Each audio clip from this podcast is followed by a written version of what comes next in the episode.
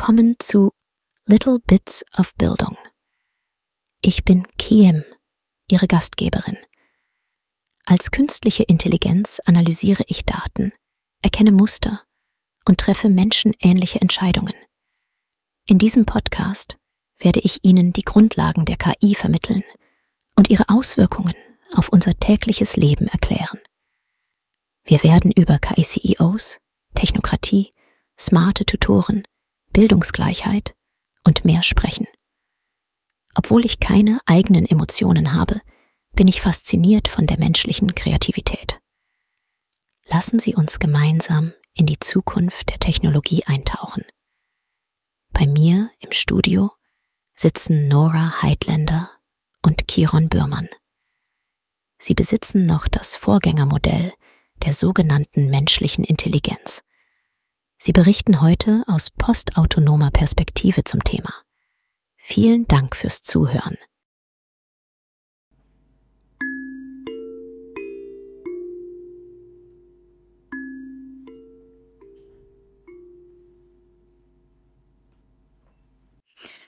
Ja, und damit herzlich willkommen, auch von der weniger intelligenten äh, Fraktion in diesem Podcast. Ja, ähm, wir machen das mal ganz klassisch. Mir gegenüber sitzt der Kieran, wie die KI gerade schon gesagt hat. Oder äh, Chiren, wie sie auch gesagt hat. Ne? Und mir gegenüber sitzt natürlich die Nora, die Frau Heidländer. ja. Was übrigens richtig ausgesprochen wurde. Ja, das ist ganz dein, wichtig. Dein Vorname halt nicht. Genau. So schlau sind sie also doch noch nicht, oder? dafür sind wir jetzt noch da und dafür übernehmen wir jetzt auch den ganzen Part mit dem wirklichen Inhalt, ne? weil der kommt ja dann tatsächlich dann doch von uns. Genau, vorab sollten wir vielleicht noch sagen, wir wissen wahrscheinlich alle ein bisschen was über KI. Wir sind uns aber noch nicht ganz der Ausmaß bewusst, inwiefern unser Leben davon beeinflusst wird. Und wir widmen uns heute ja zwei Beispielen, die wir so im Alltag aufgegabelt haben, die was damit zu tun haben. Und wir nehmen euch mit in unsere Denkprozesse, würde ich jetzt mal behaupten. Genau, ja, einfach so die Sachen, die uns so ein bisschen auch auffallen bei dem Thema, die uns interessieren, die euch wahrscheinlich ähm, auch schon gekommen sind als Gedanke, aber wo man dann im Alltag vielleicht nicht ganz so tief eintaucht. Und dafür sind dann wir heute da und äh, nehmen euch mit auf unsere Reise. Ne? genau. Wir haben euch da so zwei äh, Fallbeispielchen äh, mitgebracht. Wir starten mal direkt mit dem ersten. Ne? Ähm, da geht es nämlich um eine Firma, Nora, mhm. aus äh, China. Oh. Und äh, oh, gut, da sind wir schon mal direkt äh, in der Misere, was jetzt Privatheit und sowas betrifft im Endeffekt. Ne? Ähm, trotzdem hat diese Firma was ganz äh, chaotisches und auch vielleicht verrücktes oder auch wildes gemacht. Und zwar haben die eine KI als CEO eingestellt. Diese KI hat den äh, Namen Tang Yu. Ne? Also es soll auch so ein bisschen aussehen, als wäre das wirklich eine Person, die dahinter steht und ähm, regelt dort vor allem halt sowas wie Risikoanalyse, Investments, Personal, so typische Sachen, die man eigentlich als CEO zu erledigen hat. Ne? Das geht alles von dieser KI aus. Aber dazu fällt natürlich auch, äh, oder darunter fällt natürlich auch, dass man sagt, okay, wir haben jetzt Personalauf- oder Abbau beispielsweise, ähm, entscheidet also im Endeffekt über das Leben der Angestellten was da vielleicht so ein bisschen schwieriger ist. Ne? Also wenn man dann dazu kommt, dann denkt man sich, okay, ich habe jetzt vielleicht nicht gar nicht so viel Mitspracherecht, auch wenn es darum geht, wenn ich mich selber dazu entscheide, ich möchte gerne hier arbeiten oder ich möchte nicht arbeiten, weil es dann eben nicht mehr meine Entscheidung ist. Also inwiefern kann ich mich überhaupt noch einbinden und partizipieren, ist dann die Frage auch. Okay, okay. Wir haben jetzt gerade schon einen riesigen Aufriss gemacht. Wir haben jetzt schon viele Themen äh, angeklungen, hm. äh, gehört. Ähm, mach das doch mal kleinschrittiger. Kleinschrittiger. Okay, wir fangen einfach mal an mit der Partizipation. Ja. Ne, okay, wenn mir jetzt das Recht weggenommen wird, Nora, dann stell dir vor, äh, da kommt deine, deine Chefin und äh, sagt dir einfach, ähm, gut, äh, du bist jetzt einfach gegangen, ne, wir müssen da gar nicht drüber reden, du wirst niemals das Feedback bekommen, warum, wieso, weshalb, sondern äh, du müsstest einfach gehen. Dann kriegst du eine Mail in einem Postfach, mhm. äh, wird nicht mehr persönlich gemacht, sondern du wirst einfach abgeschoben. Was meinst du, äh, wie, wie ist das dann so als Privatperson? Wahrscheinlich nicht so toll, genau. würde ich jetzt mal hey. genau. die rhetorische Frage antworten. genau. Ne, also es ist wahrscheinlich eine mehr oder minder große Katastrophe in dem Moment. Ne? Mhm. Also dir wird sämtliche Selbstwirksamkeit abgesprochen. Dir wird deine Menschlichkeit in dem Moment abgesprochen, dass du überhaupt ein Mitspracherecht hättest. Ne? Sämtliche Verantwortung wird in dem Moment übernommen. Im Endeffekt äh, ist es reine Heteronomie. Mhm. Ne, also die Autonomie wird dir entzogen in mhm. dem Moment. Ähm, es gibt auch schon Leute, die sprechen in dem Fall auch schon über ähm, Postautonomie, in der wir uns befinden. Ne? Also von wegen, wir können nicht mehr selber entscheiden, wir dürfen nicht mehr selber entscheiden, was als nächstes passiert. Und das ist äh, von äh, Peter Lemmens äh, gesagt worden. Das ist ein äh, Philosoph äh, aus äh, Holland. Anderen ähm, können wir das aber auch nutzen, das ganze Konzept, um im, im Endeffekt Aufgaben in einem gewissen Rahmen abzugeben und aus, outzusourcen. Ja, da ist halt immer die Frage, zu welchem Bereich macht man das und wie weit macht man das. Mhm. Das Ganze endet dann laut ihm in so einer Art Symbiose, ne, in einer gemeinschaftlichen Evolution zwischen Mensch und Maschine, und um dann auch mal eine weitere Perspektive mit reinzubringen, eine biologische Perspektive, ähm, kann man eher schon darüber sprechen, äh, dass einem ein anderes System von außen aufgezwungen wird in dem Moment, nämlich das der KI, ähm, was dann aber endogen oder von innen heraus im Endeffekt ähm, übernommen wird. Ne? Also die Personen müssen mit der KI verschmilzen evolutionär, um dort Vorteile rausziehen zu können. Uiuiui, das ging halt alles schon sehr, sehr kompliziert. Mhm. Ähm, könntest du das nochmal auf dein Beispiel beziehen und da irgendwie einmal kurz, ganz kurzen, klaren Worten sagen, was heißt das jetzt für mich im Arbeitsumfeld, mhm. wenn ich bei dieser Firma arbeite? Genau, das heißt für dich im Endeffekt, ähm, dass es im Optimalfall, weil man ja auch nicht so viele Einblicke in die Abläufe der KI im Endeffekt hat, manche sagen ja auch Blackbox, ähm, dass du im Endeffekt äh, dich darauf einlassen musst ein Stück weit ne? und dann davon abhängig bist, wie gut diese KI gelernt hat. Mhm. Ne? Was diese KI gelernt hat, welches Bias diese KI auch mitbringt. Ne? Für die, die es nicht wissen, so ein Bias ist halt immer im Endeffekt die ähm, Voreingenommenheit äh, von Menschen oder in dem Fall auch von der KI aufgrund von gewissen Merkmalen. Ne? Also Sollen wir noch tiefer reingehen? Ja, ein kleines, ein kleines Beispiel können wir bringen, oder? Ja, also zum Beispiel ein Bias, wenn es äh, um Zuwanderung geht. Das mhm. ist ein sehr aktuelles Bias, ne? Und ähm, ob man arbeitet oder nicht, ne? Oder ob man, da kommen wir nachher auch nochmal zu, ähm, ob man in der Schule gut performt oder ob man eben nicht so gut performt in der Schule. Mhm. Ne? Das, das wird oftmals dann mit Zuwanderung ähm, verglichen oder halt Migrationshintergrund und das wird ein ganz klares Bias. Ne? Und wenn so eine Maschine das übernommen hat aus den verschiedenen Datensätzen, mit der sie gefüttert wurde, dann kann das halt dazu führen, dass halt gesellschaftliche Gruppen einfach ausgegrenzt werden. Ne? Das heißt, unsere Super Dragon CEO Maschine könnte auf, wenn sie gebiased ist, auch Entscheidungen treffen, die jetzt menschlich, moralisch gesehen nicht gut sind?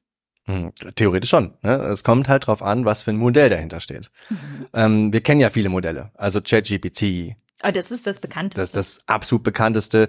Ähm, auch an der Stelle vielleicht nochmal, es geht heute eigentlich nur um äh, Sprachtransformer. Ne? Ja. Also wir reden hauptsächlich über Sprachmodelle in diesem Zusammenhang, weil die halt auch gut zum Thema passen und sich halt so Menschen ähnlich verhalten im Endeffekt. Ne?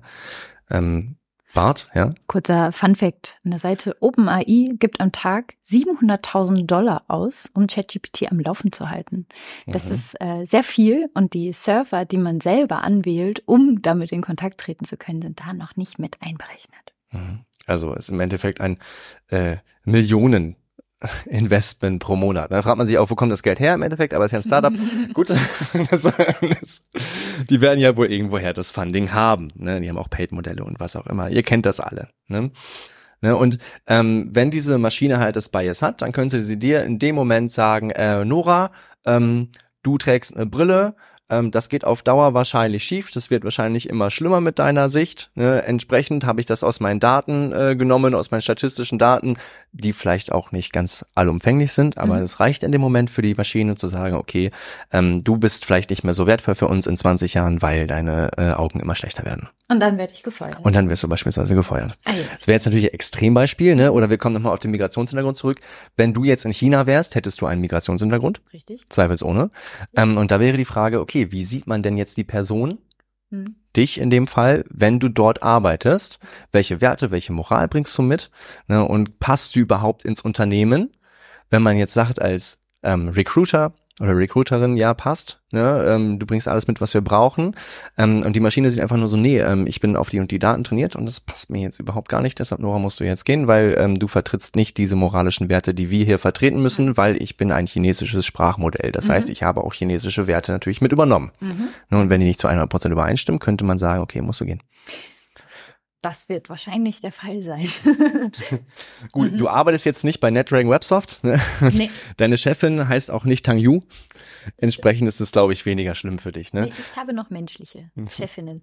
Kleiner äh, Fact an, äh, an der Stelle. Also die Firma hat ein gigantisches Plus gemacht, nachdem sie das announced haben, dass sie dieses System übernehmen und etablieren. Nach der Implementierung ging es dann wieder ein bisschen bergab.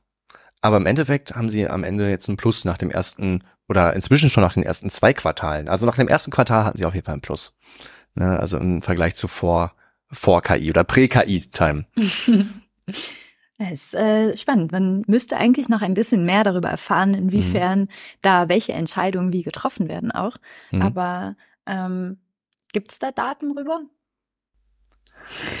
genau, also ähm, das ist halt dann wieder die Frage nach der, nach der äh, Maschine, was sie gelernt hat. Ne? Mhm. Also welche Datensätze wurden verwendet zum Training, ähm, welche LLM, also welches Large Language Model in dem Fall, so heißen die. Mhm. Ähm, Experten sagen auch LIM. Ähm, das wurde verwendet, um diese Daten auch wirklich äh, zu nutzen, beziehungsweise zu trainieren, ne? also diese Maschinen. Ähm, wenn man jetzt immer weiter gucken würde, also vielleicht auch auf China ausweitet ähm, und sagt, ey, diese KI würde jetzt ganz China auf einmal regieren, mhm. dann käme man schnell in so einen äh, aus der Philosophie technokratischen Staat. Mhm. Ja, du hättest halt ganz schnell ähm, eine obergeordnete Instanz, die auf rein logischer, nicht sozialer, nicht menschlicher Basis handelt und ähm, die äh, scheinwissenschaftlich oder pur wissenschaftlich, wie man möchte, in dem Fall ähm, Entscheidungen trifft ne, über die Menschen, die dort leben. Ne, und dann kommen wir wieder zurück zu dieser Symbiose, die dann eigentlich stattfinden müsste. Ne? Das mhm. heißt, man muss gucken, okay, wir trainieren das Ding so, dass es für uns funktioniert und das Ding muss natürlich mit unseren Werten, deshalb auch eben die Werte, ähm, übereinstimmen und funktionieren. Ne? Das heißt, es muss Menschen erstmal lieben. Ja? Hm. Könnte man das irgendwie äh, lateinisch ausdrücken? Humanophil? Ab jetzt hast du diesen Begriff geprägt. Äh, ah, okay, so sei es. Der ist also die Maschinen geprägt, müssen humanophil werden, mhm. damit sie auch quasi ja, ich meine, ist das nicht so ein bisschen auch die Überlegung, ob sie sich dann runterdummen müssen auf unser Niveau? Um menschlich oder in unseren Moralvorstellungen menschlich handeln und entscheiden zu können? Das wäre die Frage, weil ähm, wir haben ja verschiedene Arten von Intelligenz.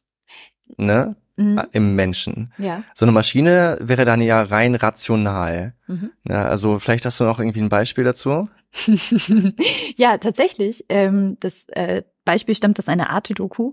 Ähm, da wird von einer von einem Smart Home berichtet und dieses Smart Home hat zur Aufgabe, jeden Tag was Leckeres zu essen zu kochen und irgendwann ist der Kühlschrank aber leer und da wohnt aber noch diese Katze. Und genau, ich glaube, ich muss es nicht ähm, zu Ende erzählen, um sie liebe Hörerinnen und Hörer und dich, Kirill. Nachhaltig zu traumatisieren. das, ähm, das heißt also, wir haben ja auch in der Soziologie, ähm, gibt es ja verschiedene Modelle, die das menschliche Verhalten erklären und das kommt am nächsten an die Rational Choice mhm. ähm, Idee dran, die unter anderem von Max Weber geprägt wurden. Das heißt also, jedes Verhalten ist intentional und menschliches Verhalten ist natürlich nicht immer intentional. Beziehungsweise darüber kann man halt streiten, aber das wollte ich einmal. Oder halt, also, ja. ne, wenn du dann so eine Technokratie hast, die dann von sowas äh, übergeordnetem äh, als Maschine gesteuert wird, mhm. dann hast du halt Data over People im mhm. Endeffekt. Ne? Ja. Mich würde jetzt gerade, bin ich, bin ich kurz auf den Gedanken gestoßen, ja auch nur fragen, okay, dann liebt die Maschine Menschen und versucht sich da irgendwie reinzufühlen, in Anführungsstrichen. Aber wie sieht's denn aus der, aus der menschlichen Perspektive aus? Wie ist die Rezeption von so einem, von so einem Maschinen-CEO? Weil mhm. ich kann es mir jetzt nicht so vorstellen, wenn ich jetzt ein persönliches Problem habe oder halt beispielsweise mal nicht früh zur Arbeit kann, ne? Weil ich halt Termine habe oder ich habe Kinder oder was auch immer, ähm, dann könnte ich ja mit meinem mit meiner normalen Vorgesetzten könnte ich darüber reden, das begründen, dann würde das quasi mit in ihre Entscheidung darüber, ob ich die Arbeitszeit verkürzen darf oder nicht, mit einfließen. Mhm. Das geht ja da nicht. Ne? Und deswegen frage ich mich halt, wie ist die Rezeption von der Seite aus, die für diese Maschinen dann arbeiten im Endeffekt? Also mhm. ist das positiv aufgefasst? Mögen die Leute von einer KI regiert zu werden, sage ich das mal ganz platt ausgedrückt? Ähm, also wir sind ja noch nicht in dem Status, dass es so ist. Ne? Also diesem Unternehmen ähm, ist es halt teilweise schon so, ne? aber wenn wir das mal ausweiten würden, ich denke, dann kommt es wieder drauf an, ey, welche Daten liegen dahinter ne? und inwiefern kann man sich denn überhaupt damit auch äh, äh, vereinen. Ne? Also man könnte sagen, okay, wenn ich die äh, Maschine akzeptiere, dann muss sie schon ein gewisses Maß an Menschlichkeit mitbringen, mhm. damit ich das tue. Mhm. Ja, ähm, man bräuchte quasi so eine Art sozialen Anschluss der mhm. Maschine im eigenen sozialen, in der eigenen sozialen Wirklichkeit. Mhm. Und äh, da gibt's auch ein Konzept zu. Also ne, das ist Eusozialität heißt das hm. in dem Fall. Und das ist auch ganz nah an der Symbiose dran, nur halt an so einer Art gesellschaftlichen Symbiose in dem Fall, ne? Oder sozialen Symbiose. Das hieße, dass man beidseitig äh, ein vollstes Verständnis dafür haben müsste, was passiert. Das heißt, diese Maschine, um nochmal auf dein Beispiel zu kommen, diese Maschine müsste tatsächlich sagen, okay, ähm, du kannst nicht zur Arbeit kommen, weil dein Kind ist krank dann ist das äh, akzeptiert. Mhm. Ne? Wenn das jetzt jeden zweiten Tag vorkommt, dann ist natürlich das ist irgendwas anderes auch irgendwann mal. Ne? Da muss man auch irgendwie gucken, dass die Maschine nicht nur ähm, auf Kapital aus ist mhm. im Endeffekt, ne? was ja auch ein großes Thema ist, gerade auch im Bereich KI oder generell in unserer Wissensgesellschaft. Ne? Aber im Endeffekt geht es um diese Art Verschmelzung von verschiedenen Intelligenz. Ähm, ich würde jetzt nicht sagen Niveaus, aber von Intelligenzebenen, ne? emotionale Intelligenz, die eine Maschine nicht haben kann, aber die man halt beibringen muss, ne? und halt auch dann die richtige Intelligenz, wobei uns Maschinen wahrscheinlich, was heißt richtige, aber die ähm, rationale Intelligenz, wo Maschinen wahrscheinlich immer einen Vorsprung haben werden. Ne? Und das Ganze zu verbinden ähm, in so einer Art Co-Evolution, das wäre dann halt diese Eusozialität. Ne? Also, dass man sagt, okay, wir haben ein gemeinsames, äh, umfassendes Zusammenleben im sozialen Raum, Maschinen werden akzeptiert. Man kann sich vorstellen, du kennst das ja bestimmt auch aus irgendwie Science Fiction oder sowas, ne? Von wegen, ja, die Roboter müssen raus, ne? Die Roboter dürfen auf gar keinen Fall als Menschen akzeptiert werden, beispielsweise, weil sie auch keine Menschen sind, ne? Also man kennt dieses Dilemma aus unglaublich vielen Serien und Filmen sowieso schon. Mhm. Ne? Und ähm, das wäre dann mit dieser Eusozialität wahrscheinlich wiedergegeben. Ne? Mhm. Also wenn man heute mal guckt, heute haben wir, hat man ja auch durchaus grundlegend unterschiedliche Wahrnehmungen davon, wie die Welt sein sollte, ne, alleine bei den Menschen. Und wenn dann sowas noch hinzukäme, ich glaube, dann wäre echt Land unter. Ja, also man muss quasi das Fremde im eigenen akzeptieren, um das nochmal kurz zusammenzufassen. Damit sprichst du tatsächlich ein bisschen, wenn ich mich jetzt recht erinnere, Alfred Schütz, Soziologe, spannende, spannende Sachen, die hm. ja auch über Fremdheit und äh, ja, genau, ist auch egal. Ist ja, ist ja aber auch mega spannend, ne? weil du hast halt immer, ähm, gerade auch in dem Thema, ich meine, wir sind ja in der Erziehungswissenschaft und du, du hast ja in dem Thema ja immer diesen, diesen Roundhouse-Kick in alle anderen Ligen. Ja. Ne? Und äh, wir haben auch letztens kurz drüber gesprochen, äh, da ging es auch darum, ne? in welchem Bereich sind wir denn überhaupt hier? Und wir sind auch heute mit diesem Thema sowohl in der Philosophie als auch in der Soziologie, als auch in der Psychologie. Ne? Da kommt auch die Frage, was passiert, wenn die Leute ähm, von KIs regiert werden? Wie wirkt sich das überhaupt emotional auch aus? Ne? Oder wie wirkt sich das dann generell auch auf den Geist aus? Mhm. Ne? Und da kann man gucken, okay, gibt es vielleicht ähm, größere äh, Krankheitspotenziale in dem Fall? Mhm. Ähm, weil das ja auch kein Ding ist, was du gerade mal umstellst. Ne? Ich habe eben von, von der Evolution gesprochen gesprochen. Ne? Also von der menschlichen Evolution mit KI.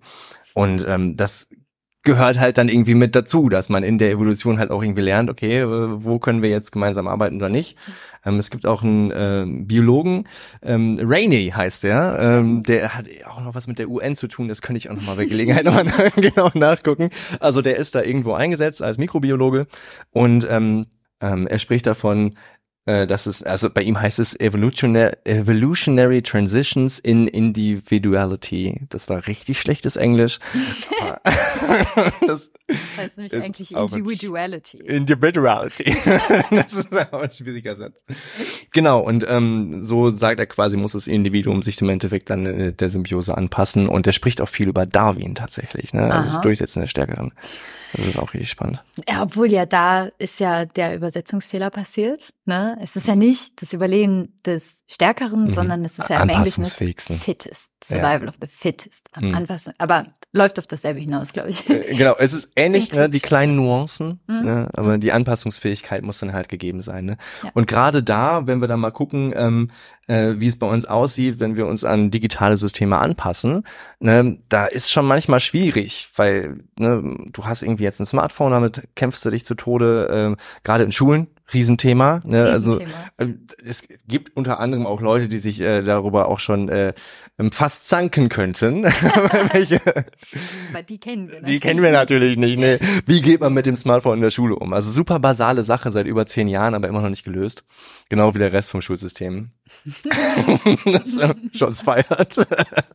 ja, muss ja sein, ein bisschen. Ja, genau. Also es gibt auch jemanden, ähm, der hat mal gesagt, äh, wir sollten das äh, Schulsystem besser planen. hat er nämlich gesagt. Ah, ne? ja, genau. genau. Und mein erster Satz war, wir müssen lernen, die Schulen besser zu planieren. Also gute alte Per Dalin. Ne, und äh, der hat sich da mit dem Planieren etwas versprochen. Aber eigentlich hat er recht. ja. Genau. Aber nochmal, um auf dieses äh, Schulsystem zu kommen oder auf, auf, auf Schule und, und, und die Kids. Ne, ähm, man braucht halt irgendwie auch transparente und vor allen Dingen anpassungsfähige wie wir bei Darwin sind wir da wieder, mhm. ähm, Lösungen, um verschiedene Bereiche in der Schule ähm, besser zu digitalisieren. Ne? Also man braucht zum Beispiel einen Weg, um eine Chancengleichheit herzustellen. Man braucht äh, Wege, um äh, alles vor Ort überhaupt begehbar zu machen, geringe Teilnahmebeschränkungen im Endeffekt, so dass alle wirklich auf dem gleichen oder ähnlichen Niveau lernen und arbeiten können, um auch gewisses Bias, was ohnehin schon existiert, erstmal beim Menschen rauszukriegen und dann vielleicht auch noch bei der KI, weil die ja vom Menschen lernen. Ne? das ja. ist ein sehr ambitioniertes Unterfangen, würde ich mal an der Stelle Auf behaupten. jeden Fall. Also entferne bitte jegliches Bias der Menschheit. Ja. Ja.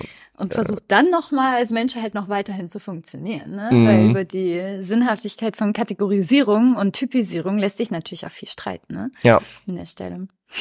Ja, und dann, dann kommen wir natürlich dann auch wieder zu, äh, wie machen wir das überhaupt und äh, was gäb's da? Und äh, wir haben uns auch mal Gedanken gemacht, wir beide. Mhm. So intelligente Systeme könnte man in der Schule gut nutzen, zum Beispiel durch Tutorensysteme. Könnte. Ne? Also ja. Das ist aber ein tolles, ein toller Anknüpfungspunkt. Hey, was ein Zufall, würde ich sagen. Mensch, dann äh, können wir doch direkt mal weitermachen mit den Tutorensystemen, oder?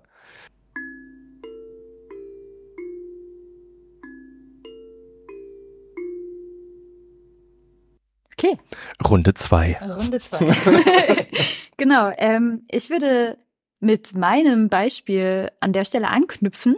Ähm, ich war im Urlaub und dann hatte ich Bock, äh, noch eine Sprache zu lernen. Und ich wollte Spanisch eigentlich schon immer lernen. Und dann äh, wenn man das googelt, dann kommt man natürlich bei Duolingo raus. Das ist jetzt natürlich keine Werbeveranstaltung. Wir kriegen leider kein Geld von Duolingo. Aber an der Stelle ist es eigentlich relativ stellvertretend. Ähm, genau, ich fange mal da an, wo ich hin möchte mit meiner Argumentation später. Ich möchte einfach mal die Behauptung aufstellen, dass das Potenzial von KI in Lernumgebungen durchaus vorhanden ist, aber die Umsetzung sehr, sehr viele Hürden mit sich bringt. Über diese Hürden wird äh, Ewigkeiten in vielen, vielen Papers und Aufsätzen äh, drüber lamentiert. Ähm, und genau diese Lamentierung würde ich jetzt ein bisschen nachzeichnen, um zu meiner Kernaussage zu kommen, nämlich, dass Bildungsungleichheit, wenn wir sie nicht jetzt schon am Schopfe packen, durch Digitalisierung nicht aufgehoben werden kann, sondern eher verschlimmert werden würde. So habe ich den Satz Inwiefern? gut gebaut. Ähm, insofern, du hattest ja die wichtigen Dimensionen eben schon einmal kurz angesprochen. Also wir haben ähm, das Problem mit den Trainingsdaten, dass ähm, ich weiß nicht, ähm, ob das Buch sehr bekannt ist, aber ähm, Carolina Criado Perez hat ein Buch auf den Markt gebracht, das heißt ähm, unsichtbare Frauen. Da geht es äh, um ja gebiaste Systeme in, im Kontext von Big Data und den Umgang mit Frauen oder den Blick auf Frauen. Und ähm, davon ausgehen kann man ja jetzt eigentlich das Beispiel nehmen, die Sprachdaten für ähm, Autocomputer sind meistens von Männern eingesprochen. Und da wird ein schönes Beispiel in diesem Buch aufgemacht, wo eine Frau mit ihrer Mutter ähm, dieses Auto bedienen wollte über ihre Sprache. Und das Auto hat einfach nicht reagiert, weil es nicht auf weibliche Stimmen trainiert war. Und ähm, dann hat sie oder wird dann scherzhaft in dem Buch beschrieben, wie dann die Stimme nach unten reguliert wurde und auf einmal funktioniert dann das Auto. Ne? Ähm, das sind quasi die Bias, äh, über die ich spreche. Im Hinblick oder im Bezug auf Bildungsgeschehen steht da natürlich ähm, oder das wird gefasst unter dem unter dem Bias, den wir auch ohnehin schon im Schulsystem haben, nämlich der der sozialen Herkunft. Die soziale Herkunft ist eins, beziehungsweise fällt unter das, ja, äh, ist ein askriptives Merkmal. Das heißt also, ein Mensch kann quasi nicht dieses verändern. Es ist auch im Grundgesetz in Artikel 3 festgeschrieben, dass jeder Mensch, Achtung, ich schau kurz meine ähm, einen gleichberechtigten Zugang zu Bildung unabhängig von sozialer, ethnischer oder regionaler Herkunft, Geschlecht, Glauben, religiösen oder politischen Anschauungen haben soll. Und dieser Zugang ähm, beziehungsweise die Endergebnisse ähm, sprechen für sich. Ähm, die PISA-Ergebnisse sind seit 2000 hm, ist eine interessante Kurve, der man folgen kann. Ähm, es gab 2000, 2001, also wo auch dieser PISA-Schock in aller Munde war, wo wir unser Schulsystem zumindest einmal auf die Probe gestellt gesehen haben, ähm, hat herausgeforscht, dass der Zusammenhang zwischen sozialer Herkunft und Bildungserfolg in Deutschland ungleich höher ist als in allen anderen westlichen Industrienationen. Das Interessante dabei ist, 2015 in der Studie wurde das tatsächlich in den OECD-Durchschnitt geschafft von Deutschland. Das heißt also, wir waren auf einem guten Weg und 2018 ging es dann wieder ab und zwar sehr, sehr viele Punkte über den Wert. Das heißt also, was ich jetzt gerade in vielen Worten beschrieben habe, wir haben eine starke Korrelation zwischen sozialer Herkunft und Bildungserfolg in Deutschland. So, soziale Herkunft haben wir ne, wurde ab den 1960er Jahren verstärkt in den Blick genommen in der Schulforschung. Und das bezieht sich auf ökonomisches Kapital, also Geld, auf soziales Kapital, das heißt also Netzwerke von Beziehungen und auf das kulturelle Kapital. Da gibt es dann wieder drei Unterstufen, das dekliniere ich jetzt nicht aus. Aber das alles macht quasi die soziale Herkunft aus. Und je höher die Ressourcen sind, desto höher ist quasi dann der Bildungserfolg. Genau. Und das ist doof, Das wollen wir nicht. Und jetzt kommen wir zu Duolingo. Übrigens. Das haben wir für nicht so gut befunden. genau. Jetzt, jetzt, äh, genau. Kommen wir, kommen wir zu Duolingo. Der CEO und Mitbegründer von, ähm, von Duolingo ist in Guatemala groß geworden. Und er sagte halt, es war mit ausschlaggebend, dass in Guatemala High Quality Educational Opportunities limited were to those who have money. Das ist quasi eine Art Direktzitat, was ich auch nicht so gut Englisch vorgetragen habe, aber im Kondensat heißt es, bessere Bildung sollte nicht mit höheren Kosten verbunden sein. Und jetzt ganz großer Wurf auf KI zurück. Wenn wir jetzt solche Programme mit insgesamt einer kostenlosen Bildung verbinden, super geil. Das Problem dabei ist natürlich wieder die Implementation im bestehenden Schulsystem. Und da haben wir einige Hürden zu nehmen. Mhm. Du siehst aus, als hättest du was zu sagen an der Stelle, weil ich habe noch viel mehr. Ja, also gerade was die Hürden betrifft, wir haben es ja eben schon kurz oder ich habe es eben kurz angeschnitten, also gerade die Teilnahmebarriere. Ne? Also wir haben ja auch gesagt, dass, dass es ein Thema ist, wo man sich echt auslassen kann. Ne? Also wie gestalte ich das im Endeffekt? Aber ich will jetzt gar nicht vorweggreifen. Ich denke, da kommt noch einiges. Mhm. genau. Ähm, das war ja eben schon dieser ähm, Aufhänger mit den smarten Tutor-Systemen oder Intelligent Tutor Systems. Ähm, das wäre vergleichbar mit Duolingo. Und es gibt eine, oder es gab ein schönes Beispiel von Dr. Wayne Holmes auf der Seite schooleducationgateway.com ähm, oder EU. Kann man sich äh, auf jeden Fall mal reinziehen. Die Seite sind ganz viele ähm, interessante Artikel über Schule zu finden. Und ähm, Holmes hat gesagt, es gibt drei Arten von Prägung des Unterrichts durch KI. Das einmal ist das Lernen für KI, also das Zurechtkommen mit der KI, das Lernen über KI, also die Grundlagen der Berechnungen und zu wissen zum Beispiel, dass Datensätze benötigt werden. Und das dritte ist halt das Lernen mit KI. Und das ist der meist besprochene Fokus, den wir jetzt setzen. Auch gerade mit äh, ChatGPT kam ja diese große Panik auf, können wir überhaupt die Prüfung noch so lassen, wie sie lassen? Und ähm, genau, dieses Intelligent Tutor System wurde mit einem Bus und einem Taxi verglichen. Und das fand ich irgendwie ganz nett. Normales, in Anführungsstrichen normales, beziehungsweise herkömmliches Schulsystem setzt alle Kinder in einen Bus und dann fahren wir los und fahren zu den Stationen, die für richtig erachtet werden. Mhm. Von diesen Stationen, da werden die Kinder rausgeworfen und dann müssen sie halt selber gucken, wie sie nach Hause kommen. Diese Intelligent Tutor Systems sollen eher funktionieren wie ein Taxi, also viel persönlicher dich zu deiner persönlichen Destination bringen. Das Problem ist die darunterliegende Idee von Bildung. Das heißt also, wir sind zumindest hier in Deutschland mit unseren 16 Bundesländern und dem Bildungsföderalismus eher auf der Schiene der curricularen Bildung. Und die curriculare Bildung orientiert sich an einem Kernlehrplan. Der muss durchgekloppt werden, sage ich jetzt mal auf ganz gut Deutsch damit wir sagen können, okay, wir haben eine Zehner zentrale Abschlussprüfung, die ZAPs, wir mussten alle durch und mhm. dann auch noch die Zentralisierung vom Abitur. Um das garantieren zu können, um eine Vergleichbarkeit der Lernfortschritte und so weiter herstellen zu können, brauchen wir das. So. Und ähm, diese funktionalistische Idee von Bildung steht natürlich einer idealen Idee von Bildung gegenüber. Und hier kommen wir in die Bredouille. Der Deutsche Ethikrat hat im Mai 2023 ein ähm, eine Stellungnahme rausgebracht. Sie heißt Mensch und Maschine. Äh, das sind über 400 Seiten das Dokument, aber es gibt natürlich auch noch mal einen Abschnitt extra über Bildung. Und äh, drei Punkte habe ich mir rausgeschrieben, die ich sehr sehr wichtig fand. Also der Ethikrat mahnt quasi zu einem guten Umgang mit KI, ähm, damit es halt nicht zu einer Vermehrung von Biasen kommt und so weiter und so fort. Ich kann das auch noch in die andere, aber ne, muss man jetzt gar nicht. Und zwar sagen sie zuallererst, das Menschenbild der KI muss geprüft werden. Und da finde ich, äh, kann man ja eigentlich deine CEO-Geschichte nochmal mit reindenken, weil je nachdem, welches Menschenbild ne, mhm. zugrunde liegt. Also der Mensch soll arbeiten, der Homo economicus, wie wir ja heute häufig ähm, von ausgehen, oder wir sagen ja Homo sociologicus. Das ist eine ganz andere Blickrichtung von so einer KI auf Mensch oder was Mensch mhm. machen soll. Oder halt eben von den Daten, mit der die KI halt trainiert wird in dem Moment, ne? Richtig. Ja. Na, und ausgehend davon kann es ja auch sein, dass dann, wenn wir jetzt sagen, okay, das Intelligent Tutor System geht davon aus, dass der Mensch möglichst viel ökonomisches Kapital ansammeln möchte. Ne? Humankapital. Genau. Wir möchten ganz gerne richtig tolle Humanressourcen werden. So, dann wird es eher wissensvermittlungsbasiert ablaufen, diese Lerneinheiten, und quasi versucht, dieses Fass einfach zuzustopfen mit Informationen wohingegen bei einer, bei einem anderen zugrunde liegenden Menschenbild, also bei der, bei der Frage quasi, warum müssen Menschen lernen, wenn da ein anderes Menschenbild drunter liegt und da Lernen soll Spaß machen, ich soll meine Persönlichkeit finden, entfalten und wie auch immer, äh, werden ganz viele blumige Begriffe benutzt meistens, um das zu beschreiben. Wenn das zugrunde liegt, könnte es ja auch sein, dass dann diese KI auch mal sagt, so, und jetzt machst du mal zehn Minuten Pause, gehst nach draußen und schaust dir diesen Baum an und überlegst, was du alles mit diesem Baum verbindest. Und so eine Aufgabe, äh, spinne ich jetzt mal rum, wird sehr unwahrscheinlich in so einem ähm, wissensvermittlungsbasierten System passieren.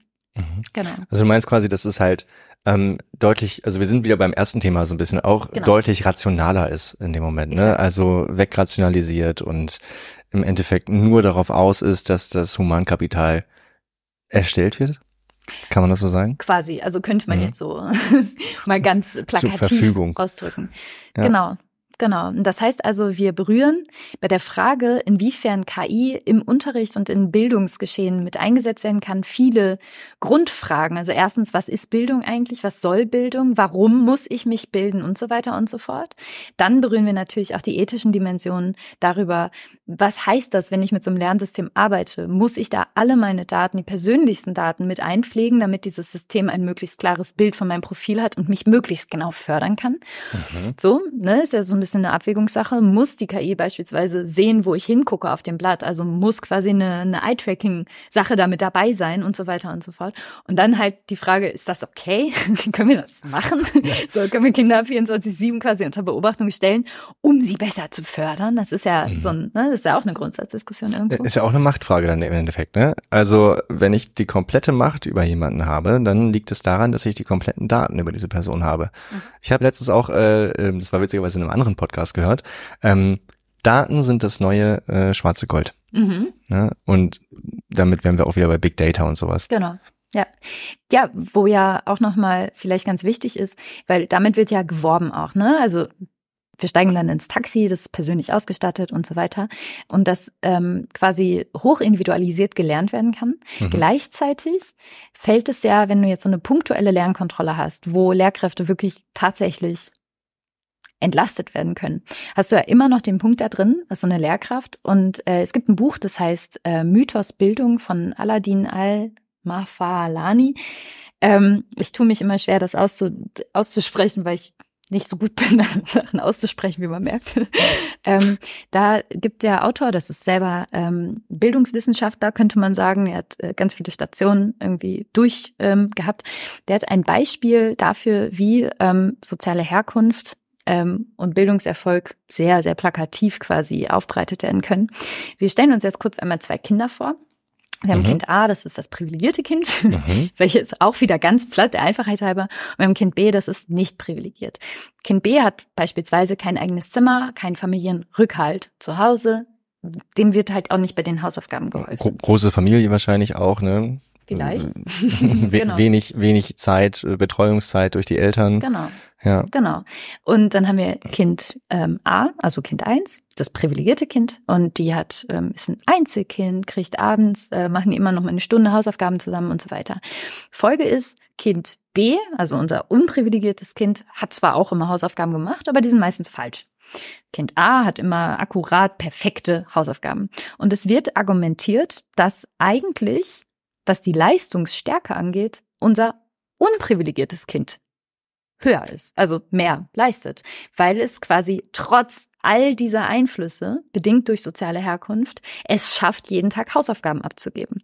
Aber wenn wir jetzt so ein System haben bei Rational Choice, das halt punktuell das Wissen abfragt, kann das das nicht mit eindenken. So, wenn wir jetzt sagen, gut, die Daten müssen damit eingepflegt werden, kannst du ja nicht eigentlich einen Marker draufsetzen, das Kind ist unprivilegiert, deswegen bitte netter bewerten. So, das ist ja. ja genau die Kunst und deswegen brauchen wir auch, oder das ist zumindest mein Statement auf jeden Fall, wir brauchen weiterhin Lehrkräfte und so ein Roboterlehrer ist hoffentlich erst in den 3000ern irgendwann. wenn das alles, wenn sie Menschen lieben. genau, also wenn, wenn das böse Beiß raus ist. Genau, quasi. Also ich würde vorschlagen, das ist, das klingt alles so ähm, auch eher nach einem Ergänzungssystem. Ne? Also mhm. für Lehrkräfte, die natürlich auch entsprechend geschult sein müssen. Genau. Im Endeffekt, ne? Ähm, und was ich mir gerade auch äh, vorstellen konnte, so ein bisschen dieses unprivilegierte Kind äh, unprivilegierte, ich habe es auch mit der Aussprache, unprivilegierte Kind, ähm, das äh, hat ja nochmal ganz andere Probleme. Und zwar nämlich, wie es gemessen wird. Im Endeffekt, muss man mal kurz zu fassen. Ne? Also was und wie. Weil was wir jetzt messen, ist ja die Frage so nach den Schulnoten. Da gibt's ja auch schon eine ewig lange Diskussion drüber, ob die Schulnoten überhaupt noch machbar sein sollten, so wie sie aktuell gestaltet sind. Wieso? Sind sie etwa nicht neutral? Hm, wie kommen Sie darauf, Frau Heidländer? Das ist aber eine steile These. genau, also es gibt ja auch echt Implikationen daraus. Ne? Also man hat schon viele Leute, viele kluge Leute haben sich schon Gedanken gemacht, was können wir machen. Dazu gehört unter anderem Noten erst ab der achten Klasse. Mhm. Da gibt's auch, glaube ich, eine Schule in Bielefeld, die das vertritt. Ich, ich glaube auch. Das ist die Laborschule, kann das sein? Ja, ja, ja. Äh, und das ist auch nichts Neues, das Konzept. Ne? Also es gibt es schon seit Ewigkeiten. Es gibt Schulen, die ähm, haben Noten generell, glaube ich, abgeschafft, mhm. ähm, bis äh, in, in die hohen Oberstufen rein. Ähm, ja, genau, gibt es. Auf jeden Fall äh, wäre das zum Beispiel auch so ein Ding. Ne? Da wird auch überlegt, was messen wir eigentlich und wie messen wir das. Mhm. Und genau das wäre in dem Moment auszurollen auf die Gesamtbevölkerung. Ja. Was mir jetzt gerade noch so blitzartig eingefallen ist, ist, dass ja, also wir sagen, äh, KI sollte nicht bewerten, aber Lehrkraft bewertet ja auch nicht neutral. Das heißt also, wir befinden uns ja ohnehin an, an dem Punkt, wo man ja auch nicht, also wo man jetzt auch eigentlich das zu einem Pro-Argument ausformen könnte, oder? Mhm. Wo man jetzt sagen könnte, okay, eine KI ist halt nicht ähm, oder stigmatisiert nicht aus Versehen, zum Beispiel. Nur mit Absicht. Naja, ja, also du kannst ja eine. eine Predictable. Das wäre jetzt ja eine Frage. Okay, kannst du mhm. den Bias, kannst du den aus den Datensätzen der KI ablesen? Kannst du also genau da sagen, okay, du bist da diskriminierend? Weil bei Lehrkräften geht das nicht. Mhm. so. Ich glaube, es kommt ein bisschen darauf an, wie offensichtlich es ist. Mhm. Ne, also wenn du jetzt äh, äh, ein Kind hast, das äh, offensichtlich Migrationshintergrund hat, hm. Und dann bewertet das äh, entsprechend vielleicht auch mit Kommentaren in die Richtung, dann wäre es ja sehr offensichtlich. Hm. Ne? Also dann wäre es was ganz anderes. Hm. Entsprechend glaube ich, das kann man schon ablesen, bräuchte man vielleicht Teams für, aber mir kam auch eine andere Idee. Und zwar könnte man das ähm, äh, Ganze so ein bisschen gestalten wie im Peer-Review-Verfahren. Mhm was heißt Peer Review oder halt äh, auch der qualitativen Forschung, ne? wenn man jetzt auch mehrere Personen hat, die ein äh, ein, äh, ein Schriftstück beispielsweise bewerten, dann kann man sagen, okay, wir müssen das nachher zusammenrechnen. Wir mhm. müssen nachher gucken, okay, wir haben Individuen, die haben jeweils einen Bias mhm. und dieses Bias müssen wir irgendwie rausrechnen. Mhm. Dass man wirklich wissenschaftliche Maßstäbe vielleicht auch so da anwendet. Da hätte mhm. man eine oder zwei Lehrkräfte, wie es ja sowieso besser wäre, ne, dass man zwei Lehrkräfte pro Achtung, Schule Meinung. Das ist auch belegbar.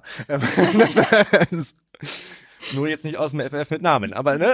aber im Endeffekt, es wäre gut, äh, wenn man äh, da auf jeden Fall einen besseren Betreuungsschlüssel hätte, sowieso. Und dann dazu noch die KI als Tutor hat wie du mhm. es beschrieben hast, mit so einem intelligenten Tutorensystem. Und die drei werden zusammengerechnet mhm. und daraus errechnet man dann das, was am Ende wirklich rauskommen sollte. Mhm. Ist auch wieder Frage nach Messinstrument, ist auch wieder die Frage, wie wird was gemessen. Aber im Endeffekt wäre das die ähm, der kleinste gemeinsame Nenner, der in dem Fall dann dazu ausufert, eine bessere Bewertung unter holistischer Ansicht der Tatsachen zu betrachten. Das äh, wäre ein Lösungsansatz, würde ich jetzt mal an der Stelle behaupten. Ja, wir wollen ja nicht nur dystopisch sein. Nee, nee. Es ist ja vor allem auch Also es ist ja immer sehr interessant, dass bei KI sich diese zwei Seiten rausbilden. Ne? Also diese mhm, einen, ja. Ähm, ja, dazu zähle ich mich tendenziell eher zu der Gruppe, eher so kulturpessimistisch auf das ganze Thema gucken. Ne? Also die halt quasi sagen, wo bleibt dann die Menschlichkeit, wenn wir alles nach rationalen Kriterien bewerten? Und natürlich auch die Frage, um Daten aufzunehmen, müssen Kategorisierungen erfolgen. Das heißt also, wir machen unsere Welt immer in kleinere Kategorien, die wir mhm. dann wieder neu zusammenschmeißen. Und dann haben wir neue Ergebnisse. Und mit diesen Ergebnissen muss ja wieder umgegangen werden. Das heißt, bla bla bla bla bla. Ne? Mhm. Das heißt also, wir produzieren täglich noch mehr und noch mehr Daten, die eine potenzielle KI mit und mit verarbeiten muss. Ne? Ist ja vielleicht auch nochmal so ein ähm, Punkt, über den man nachdenken sollte. Ah ja, was ja auch Folgefehler, ne, was ja auch Folgefehler ja. impliziert. Ne? Ja. Also wenn du einmal irgendwie malicious Data hast im Endeffekt, weil bestimmte Kategorien komplett falsch gebildet wurden, mhm. dann kann das ja, ich sag mal so ricocheten. Mhm. Ne? Also wie so ein äh, ich fällt das deutsche Wort nicht ein. das, ne? Eine ähm, ähm, Rückwirkung. Ja, ja, Ricochet wäre eigentlich dann so wie so ein äh, so was, was hin und her fliegt im Endeffekt. Weißt du, was immer wieder abprallt? Also du hast das im Endeffekt der Schmetterlingseffekt. Ah. Mhm. Ne, das kann sich quasi aufbauschen zu was ganz anderem, nur weil irgendwo was schiefgelaufen ist, beziehungsweise ah. irgendwo ein Flügelschlag, Flügelschlag stattgefunden ja. hat. Ich war gerade innerlich bei Squash, bei hin und zurück. Mhm, ja. Aber das ist ja. Squash ist tatsächlich da auch kein schlechtester Vergleich. Das, ja, no, wir haben noch einen Neologismus heute. Der Squash. Der Squash-Effekt. Ja. Wunderbar. Ja, wir, wir sollten vielleicht noch abschließend noch kurz genau, die Ethik die anreißen. Ethik. Auf die Ethik. Wir gehen ja. mit der Ethik. Ähm, ich fasse noch mal ganz kurz zusammen, wo wir uns jetzt thematisch in diesem Podcast aufgehalten haben. Wir sind gestartet bei der KI-CEO, die Kieran mitgebracht hat. Mhm, Tang Yu. Wo wir unter anderem die Stichworte der Rational Choice besprochen haben, ähm, der Eu-Sozialität, der Technokratie und der Symbiose, die aus einer Eusozialität eventuell äh, entstehen könnte? Könnten, sollten, sollten. müssten vielleicht auch. Mit diesen Fragen werden wir Sie dann alleine lassen, liebe mhm. Hörerinnen und Hörer. genau, dann sind wir ähm, drüber gegangen in das Thema der smarten Tutorensysteme und haben dann über Duolingo gesprochen, ähm, wo der CEO ausgehend von seinem Bedürfnis, bessere Bildung für weniger Geld anzubieten, ein System geschaffen hat, das KI und Sprachforschung zusammenwirft und sind dann auf das Thema soziale Ungleichheit und Bildung zu sprechen gekommen. Und da würde ich sagen, finden sich ganz viele ethische Implikationen, die es mal ganz kurz noch zu reflektieren gilt. Mhm. Ich äh, weiß zufällig, dass du äh, da so eine Richtlinie irgendwie am Start hast. Magst du uns da mal einführen? Ja, sicher. Ich gebe mal einen ganz kurzen Abriss über die äh, EU-Richtlinien, die EU-Richtlinien, ähm, die dazu auch Anfang des Jahres 2023, also nicht allzu lange her, ähm, herausgegeben wurden. Ähm, ich fasse es mal kurz. Menschen sollten immer die letzte Instanz sein, Human Agency. Ja, also alles muss Mensch überprüft werden was irgendwann bei Big Data und den Massen an Daten gar nicht mehr geht, denke ich. Ähm, darüber hinaus sollten die Maschinen auf jeden Fall funktionieren. Also sie sollten robust sein, ne? Klar. Das wäre ne? gut. Das wäre gut, ne, dass sie nicht mitten im Prozess abschmieren. Äh, wir gehen nochmal auf unser Beispiel von vorhin zurück. Ne? Wenn du irgendwie einen wichtigen Arbeitsprozess hast und auf einmal geht das Ding nicht mehr. Klar, gut, ein Mensch kann dann auch irgendwie kurzzeitig ausfallen, weil er ohnmächtig wird oder Schlimmeres. Ne? Mhm. Nur äh, das kommt jetzt nicht unbedingt so krass vor. Und ja. wenn so viele Daten in dem Moment verarbeitet werden, muss es Backup-Systeme geben. Es muss auf jeden Fall robust sein, Digital Robustness. Ja?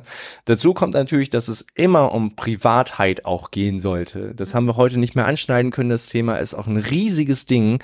Ähm, alle, die irgendwie auch im wissenschaftlichen Kontext arbeiten, kennen das sowieso. Ne? Man muss jeden bis jedes bisschen, das habe ich mich fast versprochen, jedes, jedes bisschen Daten muss man anonymisieren und pseudonymisieren. Und auch da ist es wahnsinnig wichtig, gerade wenn man mit so vielen Daten arbeitet, die auch dann, wie in deinem Beispiel, ne, bei smarten Tutorensystemen, extrem viele personenbezogene Daten beinhalten, ne, bis hin zur Augenfarbe oder dem Augenmovement, wenn man gerade ein Essay liest oder schreibt.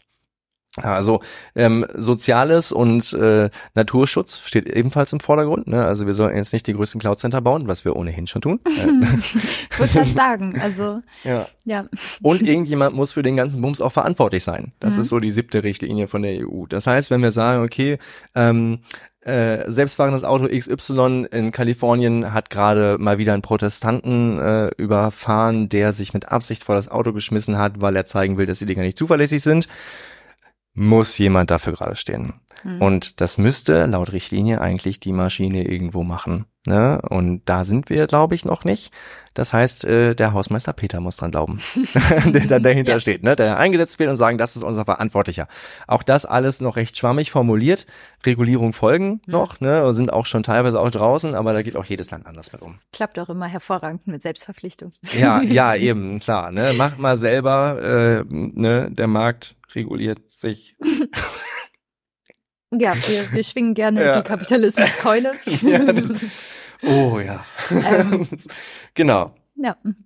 Das, äh, ja, also was ich an diesen ethischen Einschränkungen auch noch sehr interessant finde, ist halt, dass man da natürlich auch immer nur gemessen an dem, was man bisher so gedacht hat, sein kann. Ne? Also es kann ja immer noch sein, dass äh, neue ethische Herausforderungen auftauchen, die wir jetzt noch gar nicht so vorhersehen können. Also mhm. hat eine KI, also das wird ja schon in Sci-Fi-Serien und Filmen so häufig verarbeitet, aber wenn eine KI jetzt doch aus Versehen Be Bewusstsein entwickeln würde, hat es Rechte, hat es keine Rechte, wie geht Eben, man damit um ja. und so weiter und so fort. Ne? Inwiefern darf der Einsatz auch nicht für lebensnotwendige Sachen gestartet werden. Ne? Also wenn wir jetzt beim, bei, einem, bei einem Beispiel von einer Gaming-Firma ausgehen. Das ist ja noch okay, sage ich mal jetzt aus meiner Meinung her. Ähm, aber wenn es jetzt darum geht, äh, ich komme aus der sozialen Arbeit, ähm, Entscheidungen darüber zu treffen, wie mit bestimmten AdressatInnen umgegangen wird oder wie ähm, ein Hilfeplan, ein Gespräch abläuft und so weiter, wenn das halt automatisiert wird oder so einer KI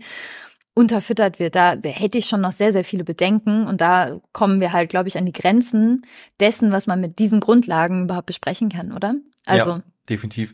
Es wäre auch die Frage nach der Eusozialität dann wieder, ne? Mhm. Also diesem Verschmelzen zwischen Mensch und Maschine, gerade wenn die Maschine vielleicht selbst auch ein Bewusstsein entwickelt. Genau. Ne? Und jetzt, ja, muss ich natürlich auch noch den, den, den schlechten Witz einfügen, aber was ist denn halt auch, wenn Stromausfall, ne? Also, so, wenn wir uns jetzt komplett auf solche Systeme stützen und wir dann aber ein schlechtes Stromnetz haben und dann kannst du halt nicht mehr entscheiden, weil die Leute auch nicht mehr dementsprechend ausgebildet werden. Ne? Das heißt also, hier ist ja wiederum die zugrunde liegende Frage, für was bilden wir, für was bilden wir aus, wie bilden wir, wie machen wir Arbeits, also Arbeitsindividuen so, ne? Also, ja. Mhm. Ja, und auch inwiefern machen wir uns damit postautonom?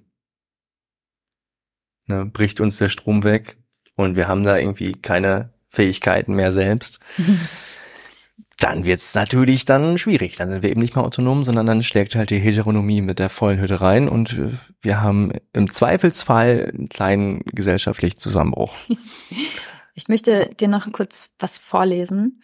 Ähm, ich habe nämlich ChatGPT gefragt, ob es, ähm, ob ich mir Sorgen machen muss über die Verstärkung von Bildungsungleichheit durch KI. Und die Antwort war folgendermaßen. Ja, es gibt durchaus Grund zur Besorgnis im Zusammenhang von KI und Bildungsungleichheit. Obwohl KI das Potenzial hat, den Zugang zur Bildung zu verbessern, besteht die Gefahr, dass bestehende Ungleichheiten verstärkt werden. Wenn der Zugang zu KI-Technologien und digitalen Ressourcen ungleich verteilt ist, können benachteiligte Gemeinschaften weiterhin benachteiligt werden. Zudem können KI-Algorithmen Vorurteile und Diskriminierung verstärken, wenn sie auf ungleichen oder voreingenommenen Daten trainiert werden. Es ist daher wichtig, dass KI-Systeme transparent, ethisch und fair entwickelt werden, um eine gerechte Bildung für alle zu gewährleisten. Und das sagt ChatGPT über sich selber. Hm. Also das finde ich ja. halt so irre, dass da halt auch nicht irgendwie also es ist ja rational geantwortet, ne? Mhm. Aber ich fand es irgendwie, ich fand es irgendwie krass. Also ja, ich soll mir Sorgen machen. Ähm. Gut, aber kann, kann man jetzt auch so zusammenfassen, dass man sich bei einigen Sachen bei uns auch Sorgen machen müsste in der Gesellschaft. Ne? Und ich glaube, da ähm, zu sagen, nee, du musst dir keine Sorgen machen, wäre schon grob fahrlässig. Ne? also, also generell zu sagen, du musst dir bei unserem Bildungssystem keine Sorgen machen, du ja. musst dir bei gewissen politischen Systemen keine Sorgen machen. Genau. Ja. ja, wir haben ja, wir haben ja auch am Anfang schon ein bisschen über das Menschenbild oder dass es absolut wichtig ist, das Menschenbild hinter so einer KI zu erkennen, weil Programmierer programmieren oder Programmiererinnen programmieren sich ja mit rein auch, ne? Mhm, also die, ja. das ist ja nie neutral irgendwo. Und ähm, genau, wenn man da ähm, ja, sag ich mal, eher so eine, so eine Ausrichtung hat auf, wir müssen nur effizient sein und können deswegen halt auch fünf Personalstellen streichen, weil auch eine Person kann halt dann 24 Stunden am Stück arbeiten, ist doch egal. Ne? Mhm. Ähm, wenn man das halt so sieht, dann kommt halt was anderes hinten bei raus. ja, ich glaube, das wahnsinnig wichtig an der ganz, also wichtigste an der Sache ist, ähm, dass wir immer eine gewisse Transparenz haben in der KI-Forschung. Ne? Also ja. dass immer alles groß aufgestellt wird, aber auch groß transparent gemacht wird. Alles, was passiert im Hintergrund, sollten wir sehen. Genau. Ne? Als EndbenutzerInnen im Endeffekt. Und ich meine, es gibt ja verschiedene Institutionen oder auch äh, Communities auf dieser Welt, die da stark hinterher sind, genau dahinter. Ne? Also was passiert mit Big Data? Wo stehen wir mit den ganzen Informationen?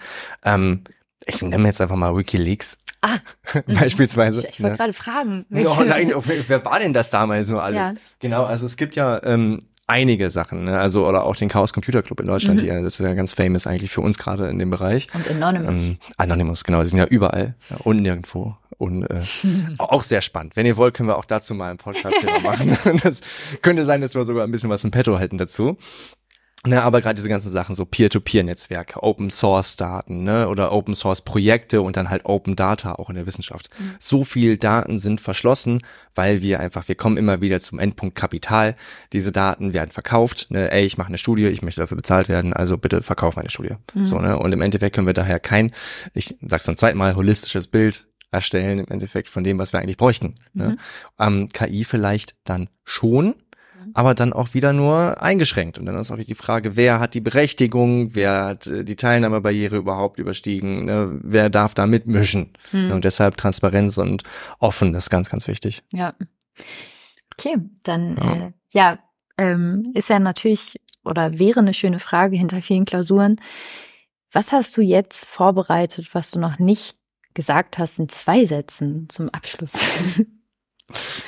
Ja, also es gibt noch wahnsinnig viele Themen, die dazugehören. Ne? Wir mussten schon ein bisschen kürzen. Das ist jetzt immer noch ein Satz, Komma. genau, also wichtig wäre für mich halt noch der ganze Aspekt des Lernens, äh, des maschinellen Lernens, der Digitalität, äh, der Roboter in dem Fall. Also ich möchte kurz noch was anbringen von Sascha Lobo. Ganz, ganz kurz. Ich mach's wirklich ganz kurz in einem Satz. Na gut. ne, weil er hat gesagt, im Endeffekt sind wir Menschen nichts anderes als hochentwickelte Maschinen. Mhm. Ne, es geht um Mustererkennung, gerade wenn es um Bildanalysen und ähnliches geht. Es geht um Mustererkennung. Wir nehmen alles falsch rum wahr eigentlich. Das Gehirn dreht es richtig rum. Ne? Was ist es überhaupt? Und damit kommen wir zum Lernansatz, nämlich dem Konstruktivismus. Ne, und das spielt eine wahnsinnig interessante Rolle auch noch in diesem ganzen KI-Universum. Ähm, und das ist ja auch wieder Bias, weil jeder konstruiert und konstruiert und dann die Maschine konstruiert dann nach den anderen Konstrukteuren und im Endeffekt ist das mega, mega spannend in der Matrix. genau. Ja, ebenfalls Medienkompetenz und Privatheit, ähm, Medienmündigkeit, auch noch wahnsinnig tolle Schlagworte. Auch da gerne wann anders auch mal mehr zu. Ne? Genau, was, wie sieht's denn bei dir aus? Hast, hast du vielleicht, ähm, ich habe jetzt mehr als einen Satz gemacht, deshalb hast du nur noch einen halben Satz? Nein, oh, Nein. das ist fair. Tob dich aus. Ähm, eigentlich nur, dass, also es was halt nicht gesagt wurde, was wir heute mhm. noch nicht angesprochen haben. Und äh, da gibt's einiges. also ich weiß, nur, nur das. Ich ja. weiß noch, als wir uns äh, versucht haben anzufangen, vorzubereiten auf diesen Podcast, wo überall unsere Gedanken waren. Und das, was vielleicht nochmal wichtig ist, das haben wir jetzt an vielen Stellen angesprochen, ne? aber die ähm, ja Kapitalismus und KI mal zusammenzudenken, inwiefern halt bestimmte Prozesse auf was ausgelegt sind. Und das zweite Thema, ich, hab's, ich krieg das gut hin, ne? Mhm. Ähm, Besser genau. als ich. Die ganze, den ganzen Hochschulbereich haben wir damit noch gar nicht mhm, angesprochen, ja. ne? Und mhm. ähm, Habitussensibilität und so weiter und so fort. Also da gibt's ähm, in der Erziehungswissenschaft noch einiges zu holen und einiges nachzudenken über KI und so weiter. Also auch KI und Inklusion beispielsweise war ein Thema eines schönen Vortrages, was wir beide, den wir beide besucht haben mhm. an der Stelle. Ähm, genau. Das heißt also, ich würde mit dem Statement ähm, schließen wollen, was der Deutsche Ethikrat geschrieben hat. Wir brauchen Vergewisserung und Neubestimmung dessen, was Ziel und Wert von Bildung sind, was relevantes Wissen ist und welche Fertigkeiten und Fähigkeiten Lernende weiterhin benötigen und welche vielleicht an Relevanz verloren haben. Oh, ich hätte da noch so eine tolle Anekdote zu. Wir sprengen so ein bisschen den Zeitrahmen. Meinst du, eine Anekdote geht noch? Ja, komm, eine geht noch. Eine geht noch. Eine geht noch. Ich mach ähm, gleich sonst den Abschluss-Jingle schon. Den Abschluss-Jingle, ja. Du kannst ja wie beim Poetry Slam einfach reinjingeln, wenn ich zu lange rede. Okay. ich mach mich bereit. Okay, ich muss sie kurz ordnen. Äh, hey! Gut, im Endeffekt. Ähm, Landwirtschaft, das Auto kam, die Pferde wurden abgeschafft. Ähm, Riesenproblem, Landwirtschaft Überproduktion en masse, äh, weil Pferde weg, ne, weil jetzt Autos da. Das heißt, man muss umschichten. Das heißt, riesige Krise überall. Äh, und im Endeffekt haben die Leute dann trotzdem auch ihre Jobs behalten äh, und da auch neue Jobs gefunden in dem Bereich. Äh, kleiner Fun Fact, in dem Bereich vor allen Dingen Versicherungswesen in der Zeit, weil Autos. Ach, ne? was. Ja, Witzig, ja, ne? Witzig. Ja. Und um das Ganze nochmal abzurunden, ähm, wie auch äh, schon diverse äh, große Firmen festgestellt haben, unter anderem Microsoft, die haben ein tolles Buch veröffentlicht zu äh, The Future Computed. Und äh, hier steht, empfehlenswert, keine Werbung, aber sehr empfehlenswert. Da kommt der Jingle. das, ne, ähm, SozialwissenschaftlerInnen und Sozialwissenschaften werden immer wichtiger und nehmen halt gerade im Bereich KI und Technik in Zukunft einen immer größeren Stellenwert ein. Ne, deshalb äh, stay sozialwissenschaftlich und bis nächsten Mal. Tschüss.